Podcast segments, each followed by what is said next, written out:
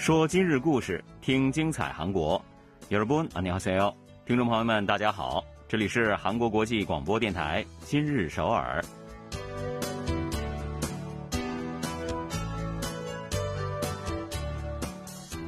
聚焦今日首尔，体会当下韩国。让我们带您走遍韩国的每个角落。让我们把最真实的韩国送到您的耳边。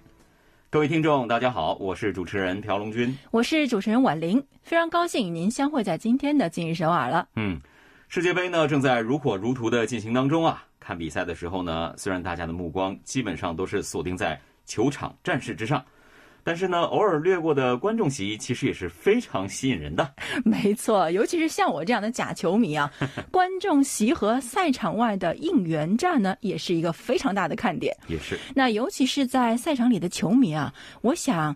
那可真的是花式应援呀，什么样的人都有。对对，我这几天呢就见过失踪大王，那特别是给自己家球队助威啊，这个助威声呢，通过电视屏幕都是能够听得非常清楚的，你更别说在现场的人了。对，有关这一点呢，还有一个非常有趣的数据啊，国际足联四日表示，他们以小组赛的四十场比赛为对象，对观众席的欢呼声进行了测定。结果显示啊，韩国队与乌拉圭队交锋的 H 组第一场比赛的声量是最高的，高达一百三十一分贝。那国际足联表示呢，这可是相当于摇滚音乐会现场的 噪音啊，够厉害。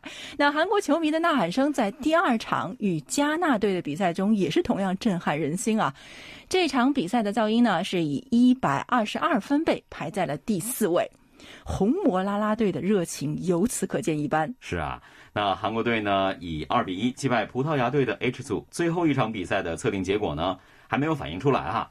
我想呢，那个结果出来的话，排名很有可能会发生变化。没错，见证了多哈奇迹的呐喊声该有多么热情，是完全可以想象得到的。是的，那今天凌晨韩国队对阵本届世界杯夺冠热门巴西队的比赛呢，也同样无论是赛场内的观众还是场外的球迷啊，全部都是热血沸腾啊。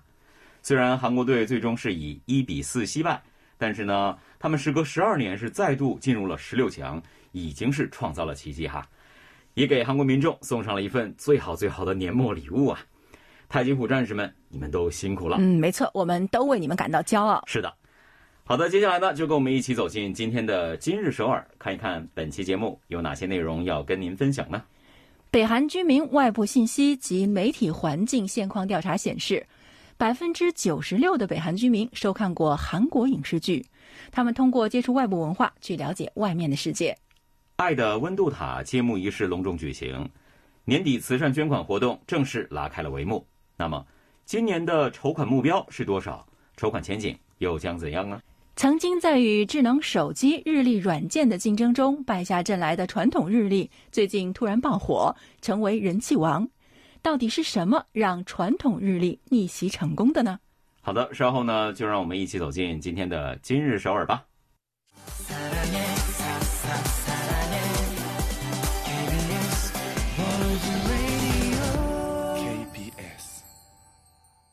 这里是韩国国际广播电台，您正在收听的是今日首尔。十一月三十号，北韩人权团体国民统一放送 （UMG） 发布了一项名为。北韩居民外部信息及媒体环境现况调查的报告啊，那这个调查呢是国民统一放送联合 Daily NK 面向五十名的北韩居民以电话采访的形式进行的。嗯，调查结果显示啊，除了一名受访者以外啊，其余四十九人都表示自己接触过包括韩国在内的外国文化内容。嗯。那这个结果呢，关联的是北韩啊，所以多少有些让人意外啊。嗯，是的。那不过调查机构也表示啊，此次调查呢是通过电话采访形式进行的。嗯，而愿意接受外部电话采访的北韩居民呢，大部分他们本来是就对这个外部文化持有开放态度的。不过呢，即使是这样啊，北韩居民表现出来的开放态度也是很值得瞩目的啊。那么，北韩居民们。主要接触的外国文化内容都来自哪里呢？对于看过何种类型的外国视频的提问呢？有百分之九十六和百分之八十四的受访者分别回答是韩国影视剧，还有中国影视剧。那其次呢是看过韩国演出以及韩国纪录片，另外呢，还有百分之二十四的受访者说他们看过美国等西方影视剧呢。关于收看视频的频率呢，有百分之二十八的受访者回答说是每周一次以上，有百分之四十六的人回答说是每个月一次以上。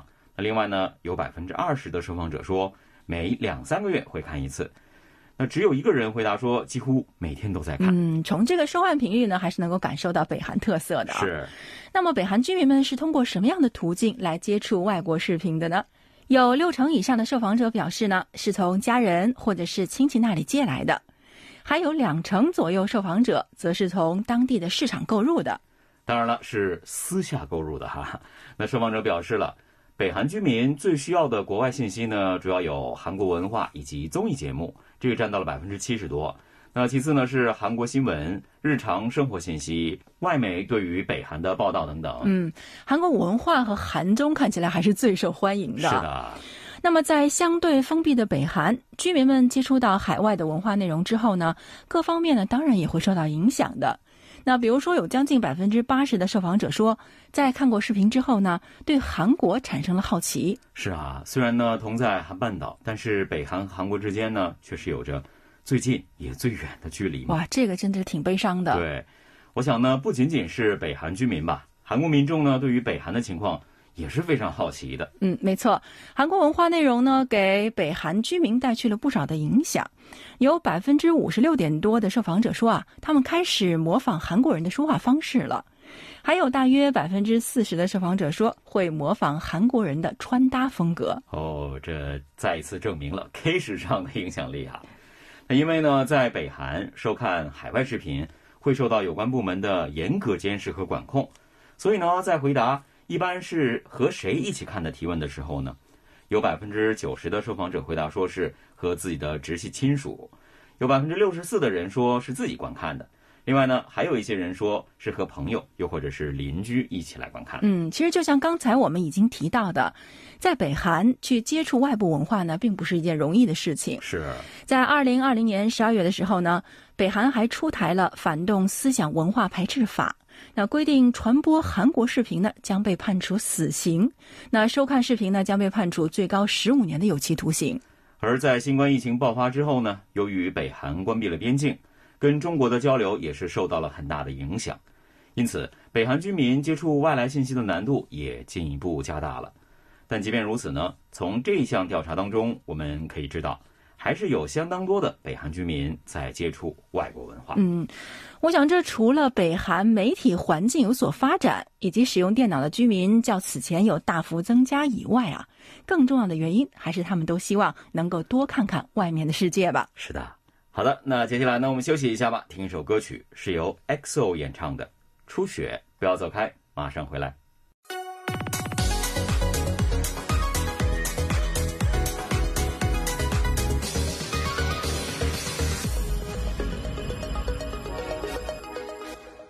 这里是韩国国际广播电台今日首尔，我们一起来了解下一条消息。好的，在十二月一日啊，韩国社会福祉共同募金会“爱的果实”运营的年末募捐活动“爱的温度塔”在首尔光化门举行了揭幕仪式。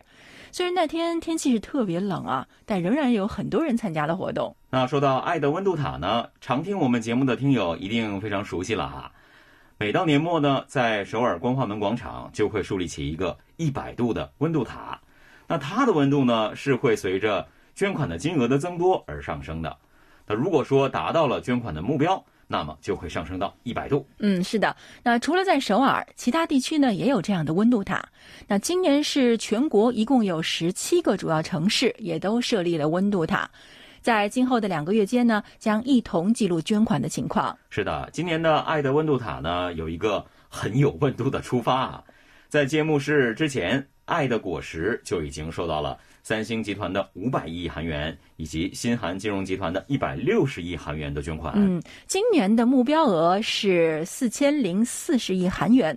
那所以呢，这六百六十亿韩元呢，已经将温度塔的温度啊提升到了十六点三度。是，嗯，这两家的集团啊，真的起到了非常好的典范作用。没错，没错。那根据以往的统计呢，企业捐款一直以来都是在募捐活动中占据很大的比重的。据社会福祉共同募金会介绍呢，去年一年募集到的善款是七千六百二十亿韩元。那其中五千三百亿韩元，也就是百分之六十八，都是企业捐款。嗯，最近这几年啊，各大企业呢都在 ESG 经营还有社会公益活动中表现得非常积极，所以相信今年啊，他们也会在社会福利方面发挥更大的作用。嗯，除了企业以外呢，很多个人也都在为社会福利事业助力啊。其中最让人感动的就是每年的年底，全国各地呢都会出现一些。匿名天使，嗯，没错。那一个月之前呢，呃，江原道高城郡呢就已经传来一个非常温暖的消息，当地的一位居民啊，匿名把秋天收获的四百公斤的大米和糯米呢都捐了出来。那说啊，希望用来帮助有需要的人们。在这次捐款背后呢，还有一个感人的故事啊。那原来呢，捐款人的妻子在四年前去世了哈，他生前希望这样的捐助呢能够继续下去。所以呢，这位丈夫就这样默默的履行着跟妻子的承诺。嗯，真的是又温暖又令人感动啊。对，那仁川的一个棚户区的居民们呢，也已经连续捐款十四年了。其实大家都应该知道啊，这个棚户区的人们的生活呢，是哦都是比较艰难的。嗯，那在这里呢，大部分居民都靠着每天捡废纸啊、废铁去换来一万韩元或者是两万韩元度日。但是呢，就是这些所谓的穷人嘛。硬是在一年里一点一点的捐款，到年底呢，就会把那些存钱罐送去爱的果实募金会。到目前为止呢，他们已经捐出了两千万韩元了。嗯，其实从这一点看啊，感觉他们真的一点都不穷，而且呢，非常富有爱心啊。是，虽然这两千万韩元跟那些大额的善款相比呢，可以说是九牛一毛。但是它的价值呢，我觉得丝毫不逊色。它带给人们的感动呢，反而会像波涛一样一层一层的涌上心头。我觉得没错。那献爱心呢，其实最重要的不是有钱，而是有心啊。嗯，因为所有的这些善款都是企业和国民们爱心的集结嘛。所以呢，爱的果实在运用善款方面也都是一直奉行公正透明的原则。所有的人都可以登录爱的果实官网去查询善款的使用情况。募捐到了多少善款，用了多少，还有运营费是多少等等，全部都有明细。那不仅如此啊，他们每年都会通过报纸来公布所有的运营情况。那这样呢，才会让捐款人放心的把善款交给他们运营啊。嗯，没错。爱的果实募集到的善款呢，主要是运用在四个方面。一个是地区社会安全，那实际上呢，越是弱势群体居住的地方，其实这个安全死角就越多嘛。嗯，是的。那第二呢，是给遇到危机的贫困家庭提供紧急支援；第三是支援社会弱势群体；第四啊，就是为青少年的教育以及他们的自立提供帮助。最近这些年呢，捐款的方式也变得越来越多样化了。人们呢不再需要通过专门的账户汇款，或者是专程将钱物送到有关的部门，放入捐款箱等等传统的方式来捐款了。嗯，有捐款意向的人们呢，可以登录爱的果实官网，选择马上捐款，就可以很轻松的献爱心了。嗯，而且啊，现在可选的支付方式也是非常多的。那我们可以利用简便结算，或者是信用卡支付，特别的便捷。还可以通过二维码来捐款啊，用手机扫码就可以开始操作了。而且呢，捐款人还可以指定为哪个地区来捐款，支援多少等等等等，使用起来呢非常的方便了。不仅如此啊，最近还出现了元宇宙捐款呢，用户们可以在虚拟空间去感受捐款体验，如果想要实际捐款，也马上可以实现。哎，我觉得这些方式啊都很适合现在的年轻人，是吧？是的，应该能够调动起他们的捐款积极性。嗯，一定会的。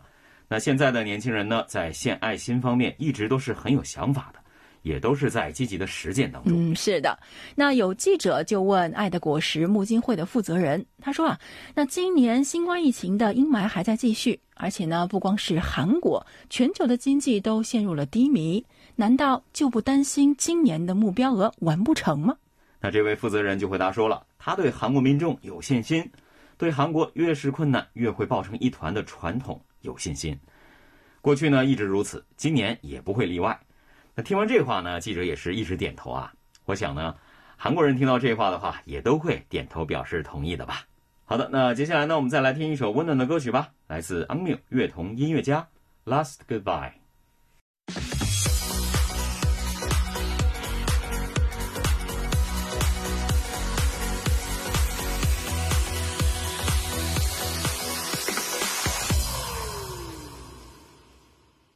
这里依然是韩国国际广播电台今日首尔，让我们一起来看最后一条消息。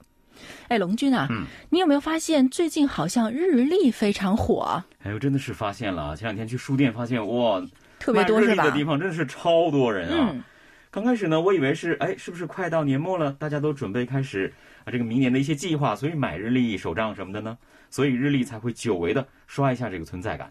没想到呢，它还真是很火，很火呀！是实火呀。对，那不过仔细观察下，最近回归的日历跟之前的那种传统的日历啊，还是有一些不同的。那加入了很多变身的元素。嗯，那比如说现在在二三十岁的年轻人中非常流行的一种软装日历。没错。那随着这几年室内装修风潮的兴起呢，人们是更加关注各种物品的装饰价值，所以呢，现在有很多贴在墙上或者是放在书桌、隔板上，借以改变房间氛围的日历。嗯，我在网上也看到了不少这样的日历呢。那比如说，利用了亨利·瓦蒂斯以及文森特·梵高等大师的作品制作的日历，这种日历呢，显示日期的数字都印刷的比较小，那远远看上去呢，好像是一幅名画，挂在墙上显得很有品味。嗯，那另外呢，还有一种兴趣日历也很火啊。这种日历的内容呢，多和个人的爱好有关，大部分呢都是自行车、汽车、观赏植物等等的照片。那这些日历呢，往往就会出现在网民晒在社交网络里的照片里，而且呢，大部分都是很有心，却看似漫不经心的出现在照片的角落。嗯，漫不经心的晒照，那才是达人呢。对，还有一点也很值得注目啊，那就是人们购买日历的目的啊，现在也发生了变化。比如说有一种萌宠日历啊，就很受铲屎官们的欢迎了。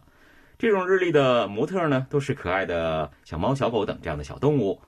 消费者购买这种日历的金额中，也会有一部分捐赠给流浪动物中心。嗯，上班族许真英就说啊，最近呢有很多朋友呢会把自己购买的捐款日历拍到这个呃房间的照片里边去，就刚刚我们说的对对暗戳戳的向这个朋友们展示他捐款的事事实。嗯，这事儿我觉得是值得秀的。没错，那从去年开始销售的一种挂历呢，使用了弱势群体老人们的字画来做题材，这已经连续两年成为了断货王了哈。购买这种日历的大多数是提倡价值消费的年轻人。嗯，还有是日历只在年末销售的传统观念呢，也在被打破。有一个众筹平台推出了一款海浪日记，那因为呢都是世界各地著名景点的大海照片，所以呢他们就干脆选择了在七月份出售。哇，这比较应景一些是吧？对，而且呢，每个日历的售价都超过了三万韩元呢。哇，不便宜。对，这个在日历当中绝对不便宜，但是呢，仍然是众筹到了目标额的百分之六百。哈哈，很受欢迎啊。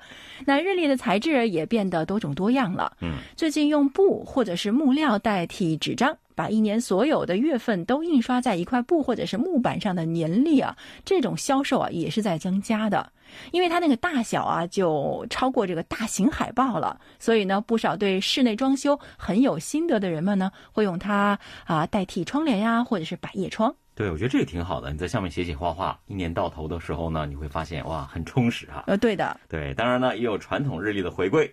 随着新复古潮流的流行呢，每天撕下一张纸的这个日历呢，也是触动了年轻人的心弦。嗯，真的就像过去我们在啊爷爷奶奶家看到的那种一样啊，是厚厚的，而且那个日历的日期啊印的特别大，嗯感觉很亲切。对，正是这种数码设备无法替代的这种质感呢，给了日历回归的一个机会吧。那下了节目呢，我也打算去好好的挑一款日历了，为新的一年做准备。好的，今天的今日首尔节目呢，又到了结束的时候了，非常感谢各位的收听。在节目最后呢，我们再送给您一首歌曲，是由裴秀智演唱的《冬天的孩子》。好的，那我和龙君呢就在这里跟大家说再见了，嗯听众朋友们，안녕히계세요。 안녕히계세요。